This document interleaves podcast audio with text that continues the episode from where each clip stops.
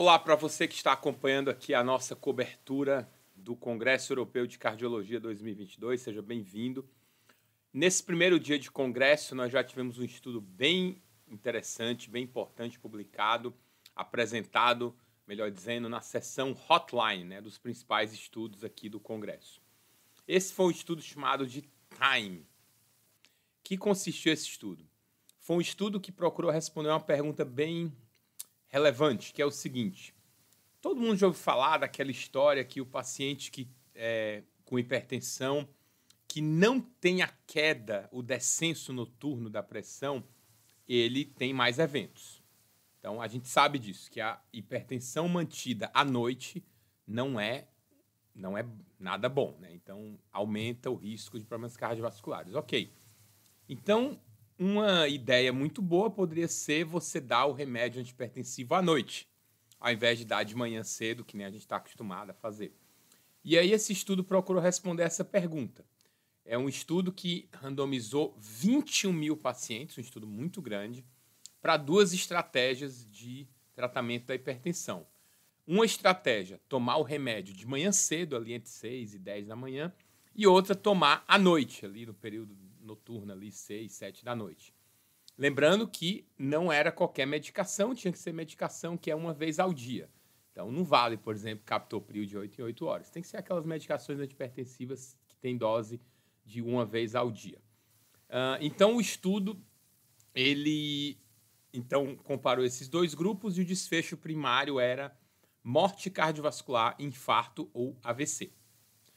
Bom, então, quais foram os resultados do estudo? O resultado do estudo é que tanto faz, não houve nenhuma diferença entre os dois grupos no desfecho primário de morte cardiovascular, infarto ou AVC.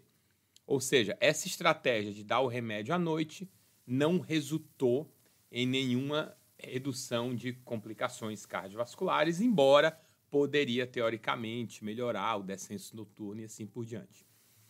Vale lembrar que também um, um dado importante é que essa estratégia de dar o remédio à noite foi segura, não houve aumento de quedas nem de fraturas. Isso é um, é um lado bom, né? Uh, e houve um detalhe importante metodológico desse estudo é que o grupo noturno teve menor aderência ao tratamento. Eu não sei se isso seria apenas um problema metodológico ou também um problema prático para nós. Ou seja, será que quando você troca de horário, o paciente não acaba tendendo a esquecer mais? Não sei. Aí é algo que você vai ter que discutir com o seu paciente no dia a dia. Fato é que esse estudo ele tem várias mensagens importantes. Uma delas é que ele dá uma resposta final para essa questão que já foi avaliada em outros estudos, inclusive tem um estudo que foi publicado três anos atrás, chamado IGIA. Ele foi comentado no site do Cardio Papers, a gente fez um comentário lá inclusive um estudo com vários problemas metodológicos, e ficou ali a dúvida se essa estratégia de dar o remédio à noite reduziria complicações cardiovasculares ou não. A resposta agora é não, não reduz. Esse é o estudo mais robusto já feito. Segundo ponto é que esse foi um estudo muito interessante da maneira como ele foi conduzido. Todos os pacientes foram incluídos à distância pela internet, é o que nós chamamos de estudo descentralizado. Isso talvez influencie muito o modo como os estudos randomizados serão feitos a partir de agora. E o terceiro ponto é que você vai falar para o seu paciente o seguinte: olha, você quer tomar o remédio de manhã? Tudo bem, pode tomar. Você prefere tomar à noite, na hora do jantar? É mais fácil para não esquecer? Tudo bem. Então, tanto faz, ou seja, nenhuma evidência de que o horário da tomada do remédio influencie no, nas complicações da hipertensão, portanto, isso vai ser uma questão individual que cada paciente com seu médico vai ter que discutir, priorizando sempre qual é o horário que o paciente consegue se lembrar mais.